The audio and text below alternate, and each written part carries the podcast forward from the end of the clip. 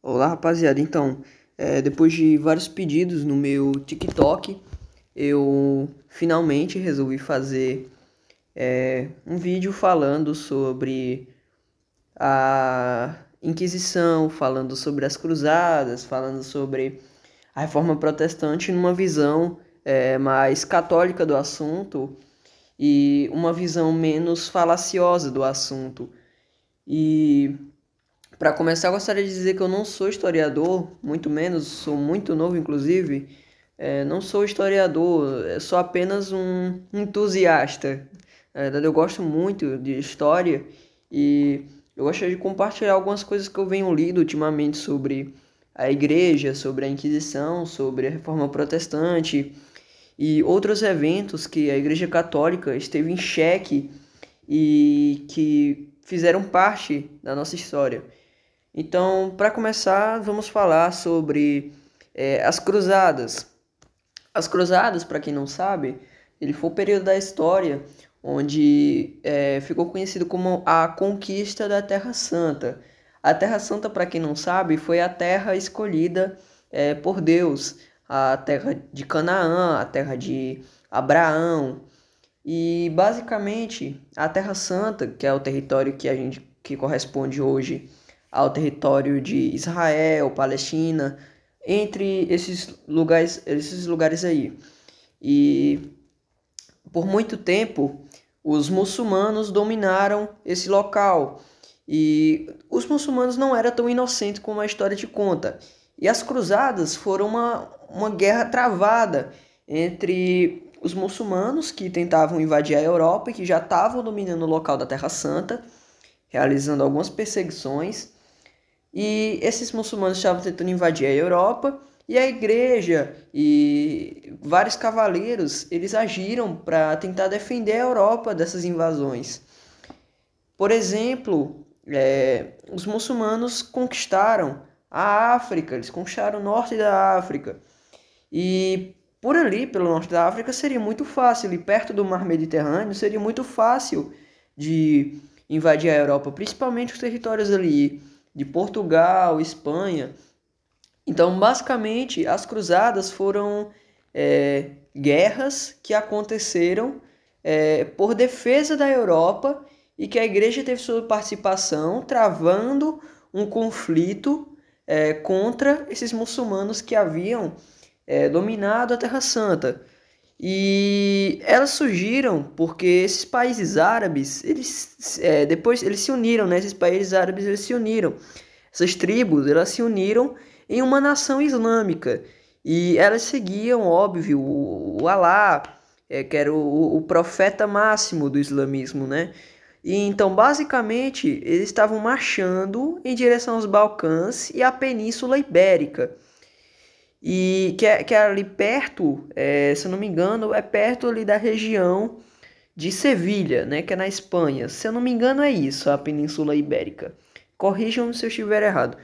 Então, basicamente, é, desde o século VII, os que são adeptos ao islamismo, que foram liderados pelo profeta Muhammad, é, que era o, profeta de Alá, né, eles iniciaram a Guerra Santa, que eles conquistaram a Arábia, conquistaram a Palestina, que é Cisjordânia e faixa de Gaza, esses países que hoje correspondem a esse território aí, e alguns lugares de Belém, Nazaré, Jerusalém, Egito e ainda passaram pela Espanha, né, os mouros. E aí surge o antagonismo. Eles ameaçaram a Constantinopla e tomaram no fim da Idade Média. Eles ameaçaram a Espanha e queriam entrar é, eles estavam querendo entrar na Espanha. E eles vinham tentando há muito tempo. Eles dominaram o norte da África para isso, inclusive. Eles começaram a proibir acesso a lugares santos, assim como Israel faz hoje com os palestinos que vivem ali na faixa de Gaza, que eles são proibidos de frequentar as igrejas. E foi isso que motivou as cruzadas. E, era uma guerra defensiva, basicamente. Os cruzados era uma guerra defensiva. E basicamente os cavaleiros, eles com a consciência tranquila, pô, não, não era uma guerra de conquista, apenas uma guerra defensiva. Eles estavam defendendo a Europa de uma ameaça islâmica. Imagina a Europa, o berço do cristianismo. É, Roma, a, basicamente a cidade mais é, cristã que, que existe, né? A Roma naquela época era a cidade mais cristã que existia. Então, basicamente eles estavam querendo ameaçar a Europa, ameaçar Roma, ameaçar a Espanha. Imagina a Europa dominada por islâmicos. Imagina isso, entende? Hoje não é um problema. Eu até admiro, inclusive, países como Síria, que são de maioria islâmica. A questão é a história, o passado do islamismo, que não era tão legal quanto é, as pessoas passam as imagens. Era muito corte de cabeças que houve nessas histórias. Muita pessoa degolada. E a conquista de Jerusalém, lá em 638, ela marcou o início da agressão muçulmana e os cristãos estavam entrando na Terra Santa com uma agitação de perseguição cada vez mais brutal. Então, tem esses exemplos aqui que eu anotei né, do, do século é, 8, onde 60 peregrinos cristãos de Amório eles foram crucificados. E pela mesma época, o governante muçulmano de Cesareia ele aprisionou um grupo de peregrinos de Cônia e mandou executar todos eles por espionagem, exceto uns poucos que se converteram ao islamismo. Ou seja, estava tendo perseguição cristã pelos muçulmanos. Como ainda hoje parte de perseguição é, dos cristãos pelos muçulmanos, naquela época a perseguição era maior ainda. Então é, a igreja teve que agir de forma mais brutal, certo? Então, é, mais adiante, ainda no século 8, um regedor é, muçulmano ele baniu exibições da cruz em Jerusalém. E além disso, ele aumentou o imposto antirreligioso cobrado aos cristãos, a, a gízia, e proibiu-os de dar orientação religiosa, até para os próprios filhos. Então, foi aí que percebi a sacanagem histórica que fizeram com a Igreja Católica.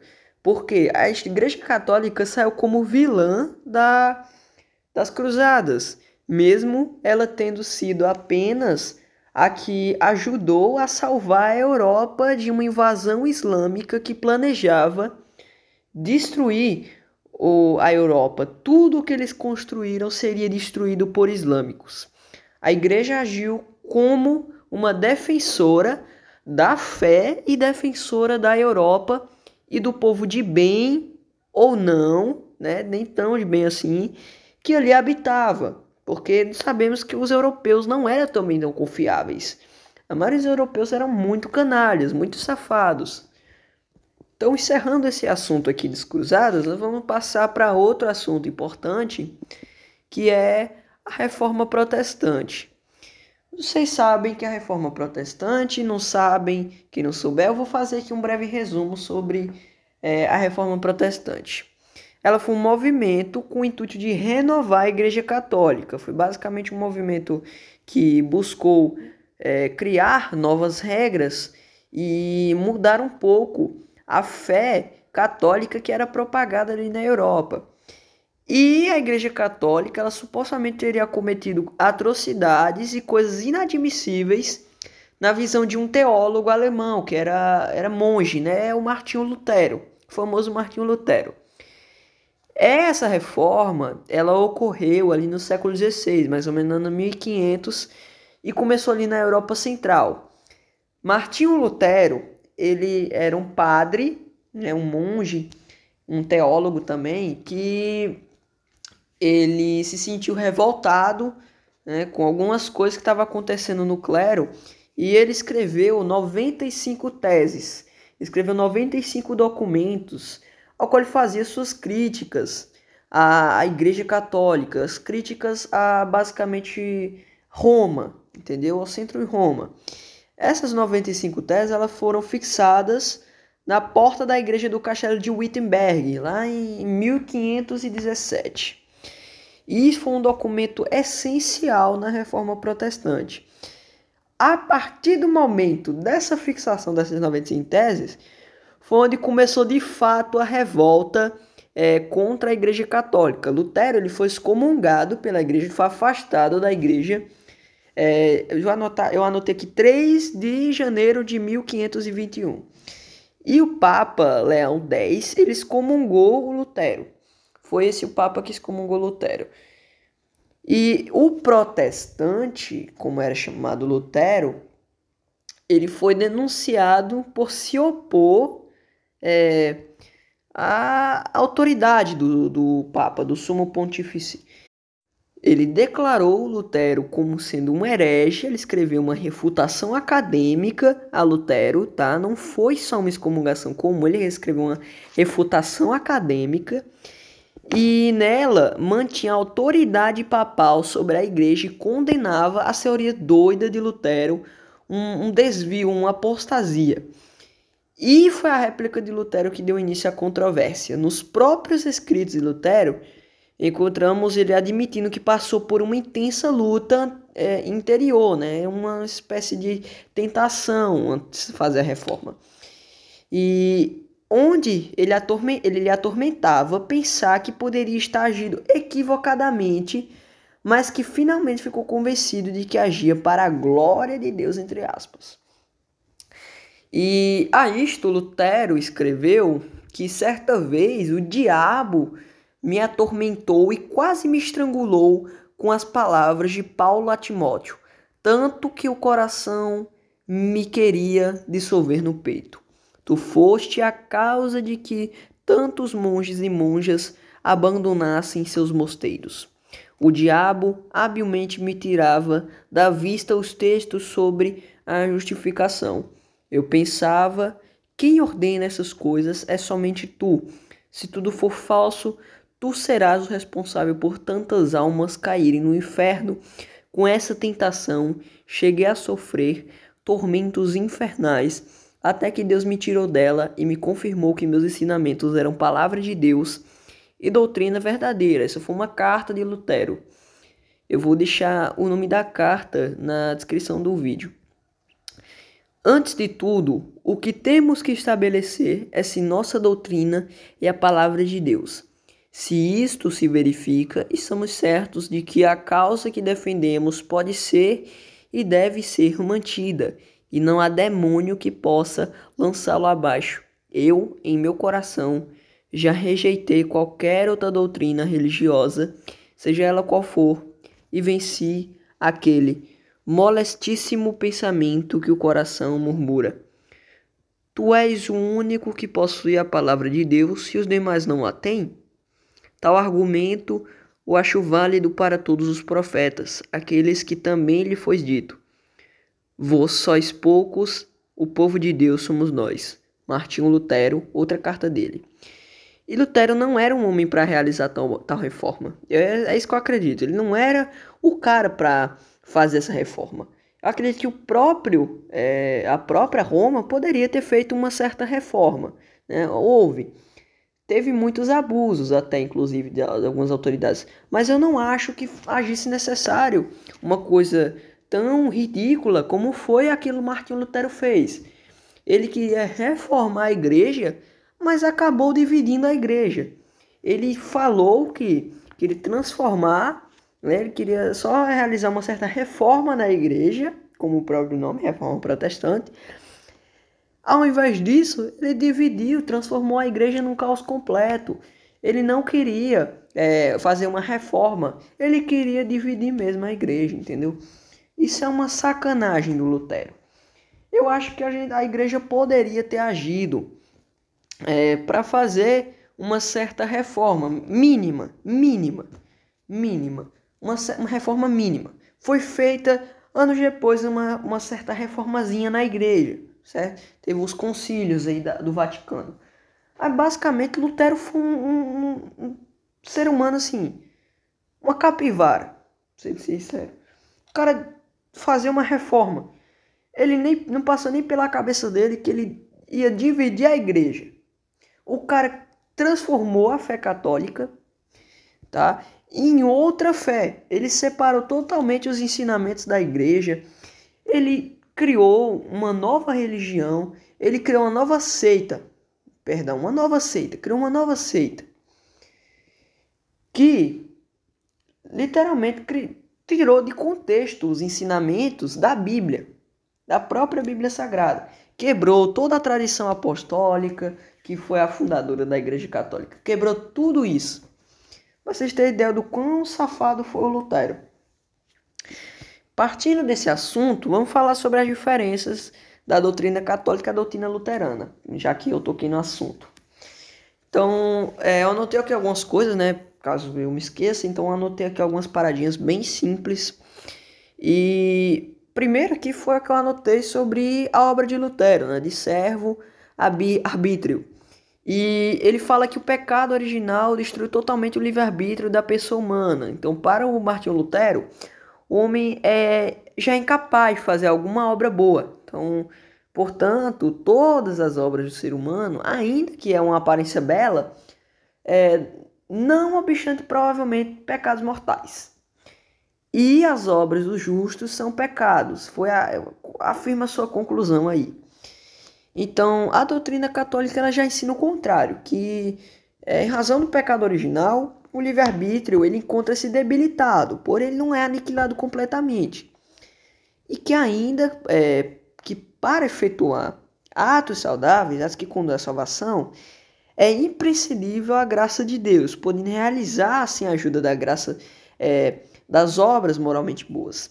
E Lutero, ele errou é, da parte do, do anterior, né? Ele concluiu que se o homem não é livre, aqueles que se salvam o, o consegue porque Deus lhe outorga a salvação de uma forma absolutamente passiva e intrínseca.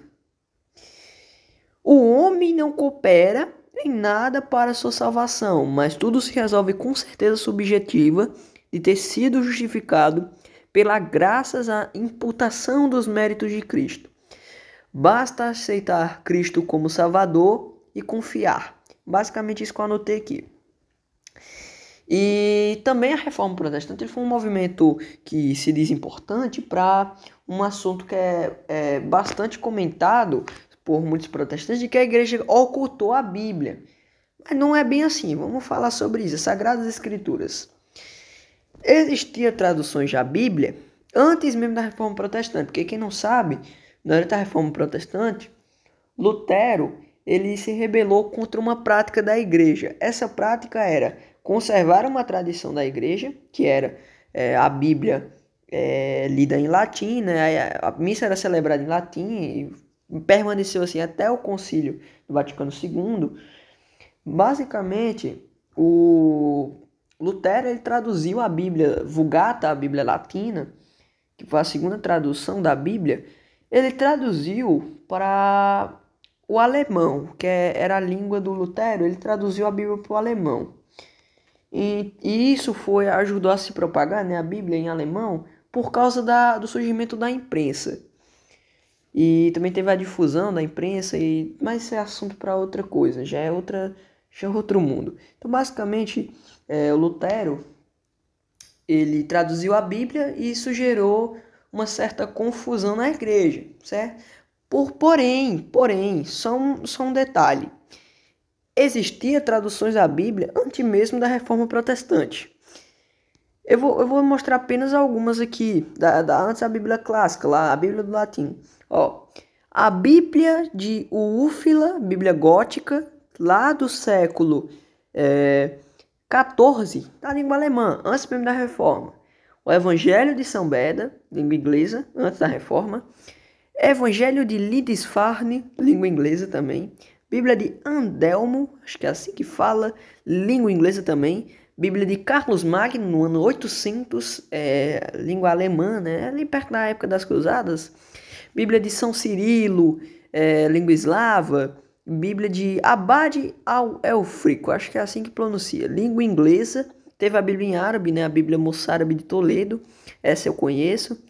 A Bíblia do dialeto saxão, é, Afonsina, é, Bíblia de Jean de Bon, língua francesa, Bíblia da Rainha Sofia, é, Bíblia de Carlos V, língua francesa, de Wycliffe, língua inglesa, 1383, Augsburgo, língua alemã, Bíblia de Quiroga, né, a Bíblia castelhana e a Bíblia é, portuguesa, de 1505, né? A Bíblia de. É, acho que é Dom Leonor o nome dele.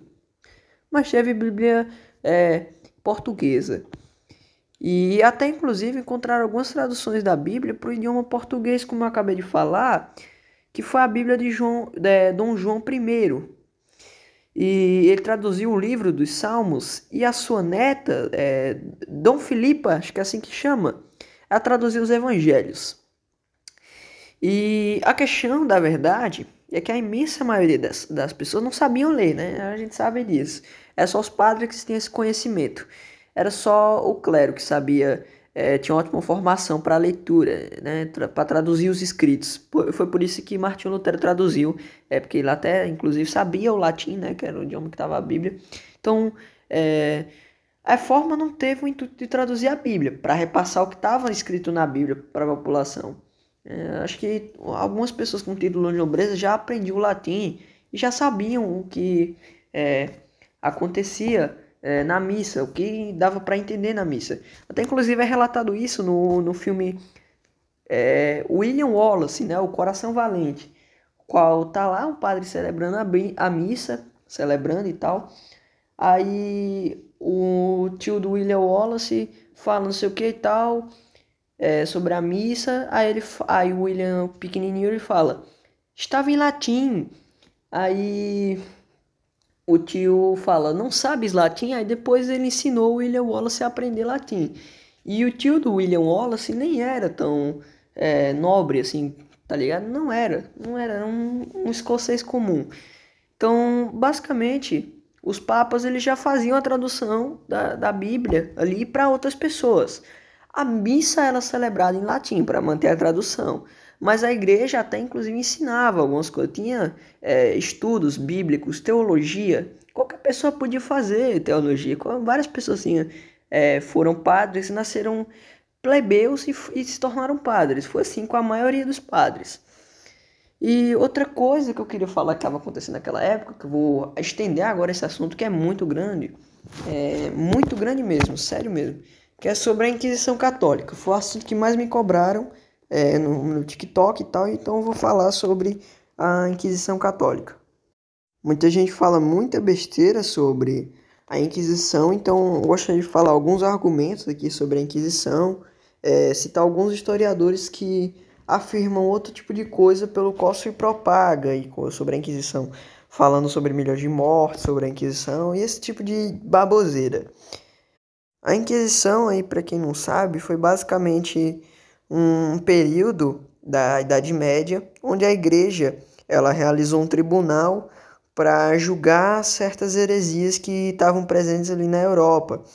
E muita é, pessoa idiota fala muita besteira sobre a Igreja Católica e espalha muita mentira sobre esse período da história. Esse período da Inquisição foi um palco de muita desinformação sobre a Igreja Católica, muita besteira espalhada.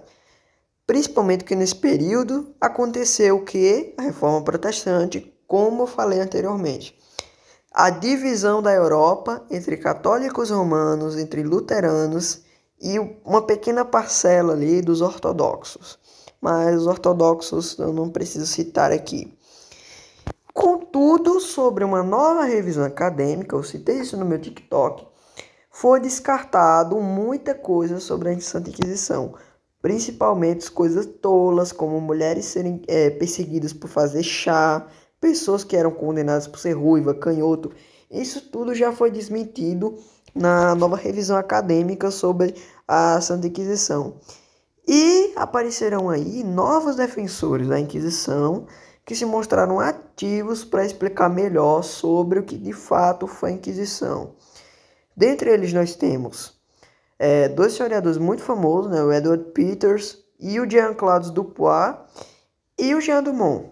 É, e o Edward Peters, é, anotei aqui inclusive, ele afirma que a Inquisição foi uma imagem montada a partir de um corpo de lendas e mitos que entre os séculos XVI e XX estabeleceram a percepção do caráter dos tribunais inquisitoriais e influenciaram todos os esforços subsequentes para recuperar sua realidade histórica. Essa nova revisão acadêmica que aconteceu ainda acontece, está acontecendo ainda. Ela conclui que a igreja teve participação durante a aquisição, obviamente, porém a maior é, participação ela estava concentrada nas mãos dos estados europeus e a culpa de muitas mortes foi jogada na conta da Igreja Católica, que também realizou tribunais para o julgamento de excomunhão de católicos de dentro do clero. Eles estavam praticando suas heresias, tipo os marranos, não sei se vocês sabem que são os marranos, mas eram os judeus que eram convertidos ao cristianismo, só que eles praticavam o judaísmo em segredo, eles estavam tentando se infiltrar no clero para corromper a Santa Igreja então os marranos, eles praticavam suas heresias e a igreja teve que combater, porque os marranos não eram pessoas comuns, não eram meros plebeus, eram pessoas ricas, tinham muito poder, assim como os cátaros, né? Os cátaros foram uma doutrina cristã que era separada da igreja. Só que os cátaros não tem nada de cristianismo, eles pareciam muito um paganismo e eles estavam totalmente fora da visão bíblica. Eles ameaçaram a igreja, ameaçaram a Europa por muito tempo. A igreja teve um trabalho com os cátaros, um trabalho que demorou muito tempo para se livrar a Europa desses, é, desses cátaros. Então, basicamente, a Inquisição foi para isso, foi para tirar esse tipo de pessoa que estava dentro do clero, que estava ali como cristão e eles foram excomungados. Com esses exemplos, mostram que a igreja estava prestes a ser corrompida se não houvesse esses tribunais para julgar esses responsáveis por tentar difamar o clero. Então, a Inquisição foi necessária nesse aspecto. Mais tarde eu vou falar sobre outras coisas que a Inquisição também foi necessária. E não só a Igreja Católica teve sua participação nos tribunais inquisitoriais, como a seita luterana também teve sua participação, os calvinistas também tiveram sua participação ficaram muito juntos os tribunais seculares e ateístas na Revolução Francesa. E durante a Revolução Francesa, para quem não sabe, muitos católicos foram perseguidos e a maioria deles foram mortos com a cabeça degolada, cabeça decepada, enforcados, jogados em vala comum para morrer de fome. Ou muita freira foi morta, muito bispo foi morto, o papa foi sequestrado pelo Napoleão Bonaparte. E Napoleão Bonaparte, aliás, ele foi um grande anticatólico. Ele foi um dos responsáveis por espalhar é, grande desinformação sobre a Igreja Católica, julgou muita atrocidade cometida pelo Estado europeu e por ele mesmo nas mãos da Santa Igreja Católica, quando ele foi preso, quando a Igreja excomungou ele, quando a Igreja começou a ser abertamente é, contra Napoleão Bonaparte, contra seu reinado de tirania. Agora vou falar aqui sobre o processo inquisitorial, né, que é muito importante também, esquecerem aqui sobre o processo inquisitorial, eu achei de importância sobre a Inquisição. Então, esse processo inquisitorial varia, varia um pouquinho, de acordo com os países e de acordo com as épocas, mas alguns traços básicos são claros, né? De maneira geral, a Inquisição ela era um acusado de heresia com oportunidade de defesa, eles tinham sim oportunidade de defesa, que e apenas punia severamente os irredutíveis, aqueles que se obstinavam em rejeitar a fé. E a Inquisição ela procurou educar tanto quanto reprimir é, esses hereges, de forma que algumas vezes o seu trabalho ele consistia mais em erradicar algumas superstições populares do que lutar contra esses subversivos. E esse processo, é, esse procedimento judicial, era a, acompanhado por algumas pregações solenes. Então, quando o tribunal da Inquisição se instalava na cidade, ele proclamava um tempo de perdão de um mês. E nesse período que os hereges se confessassem espontaneamente suas faltas, tinham é, a garantia de receber apenas penitências leves e secretas. Depois deste prazo, os inquisidores eles publicava um edital de fé ordenando todo cristão, sob pena de excomunhão, denunciar herege aquele que os protegiam esses hereges. Então, basicamente, a igreja é, perdoava bastante esses condenados aí suas heresias, essas pessoas que estavam é, praticando esses pecados aí, então a igreja perdoava eles. E a Inquisição Católica, não se parece nada com uma, algumas inquisições totalitárias aí que teve no, no século XX. Ela não procurava encontrar traidores a qualquer preço, entendeu? O único alvo era os pregadores de heresia. Martinho Lutero foi um dos alvos. E não, a, a Inquisição, ela não foi confiada a pessoas corruptas e nada do tipo. A Inquisição ela foi confiada à elite do clero medieval. Diferente de alguns tribunais aí, ó, revolucionários, principalmente na Revolução Francesa. O inquisidor ele não julgava só, é assistido assim por alguns assessores do clero e podia considerar o início do sistema de jurados, né? O, o sistema do júri, do juiz, aí tem o advogado e etc. Então, o bispo ele auditava as sentenças e o acusado podia até apelar ao papa. Então, também é como é, a gente conhece hoje, né, é, como esses processos judiciais, a igreja servia é, o mesmo padrão, né, o mesmo padrão que tem hoje de júri, bandido, juiz, advogado, é, pessoas que presenciaram e etc., crime, coisas do tipo. Acho que vocês entenderam. Então, basicamente, é seguir os padrões modernos, né? Que, né, que são. Né, vocês entenderam. Então, basicamente, a Inquisição não era muito diferente de um, de um juiz, de um júri que a gente é, encontra aí hoje em dia. Então, também, é, uma coisa que eu anotei aqui foi do Bernardo Gui, né, que foi um, um inquisidor aí, e ele pronunciou 930 julgamentos, dos quais 139 eram absolvições.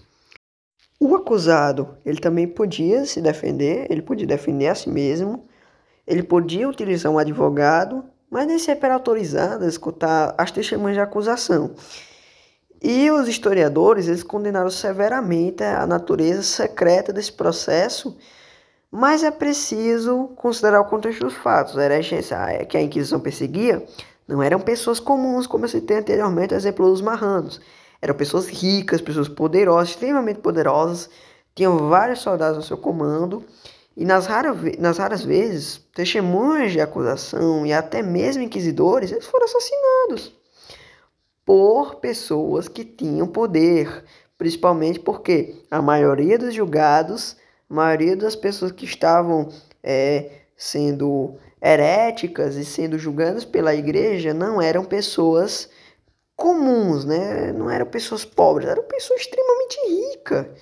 Né?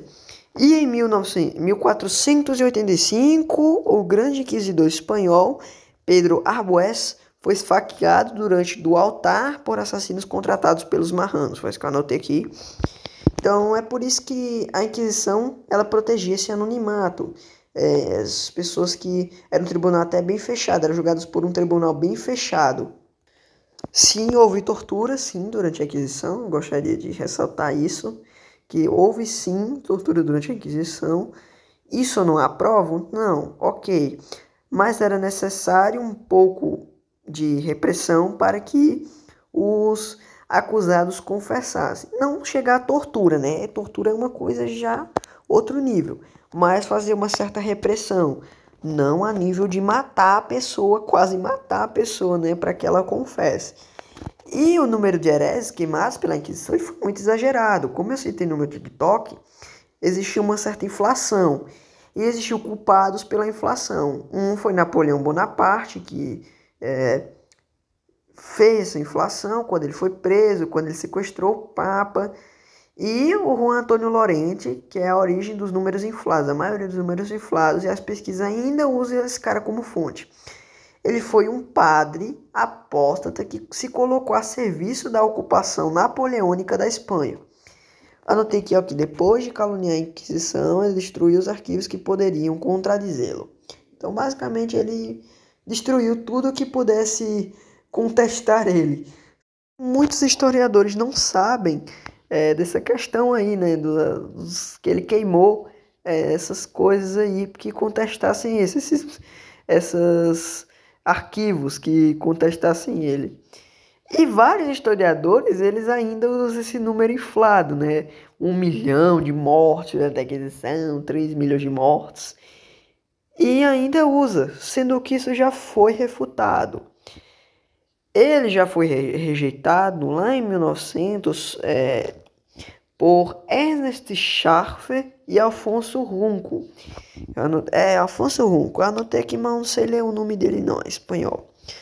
Historiadores honestos, né, como Jean Dumont, como Edward Peters, como eu citei, é, eles já reconhecem outra coisa. O Jean Dumont ele estimou 400 execuções durante o reinado de 24 anos da Rainha Isabela. E isso até é pouco, né? A gente pode saber que isso é pouco comparado a genocídios extremamente desnecessários, genocídios comunistas, é, algumas repressões de governos comunistas que acabaram matando muita gente. Isso também é pouco comparado aos 35 milhões de mortos durante o governo de Mao Tse Tung, que até inclusive o próprio partido da China afirma que houveram milhões de mortes. Então, basicamente, a gente está condenando a igreja por uma coisa que já foi refutada há um século. Uma coisa que já foi refutada faz tanto tempo e muita gente ainda é, usa esse argumento muito mal formado para tentar difamar a fé católica e tentar convencer de que você não pode ser católico, você não pode ser católico por uma coisa que aconteceu na Idade Média. Outra coisa que eu queria falar foi sobre a peste negra. Ultimamente vem ocorrendo alguns boatos aí sobre a igreja ter sido responsável pela peste negra. Mais uma que estão querendo jogar em cima da igreja católica.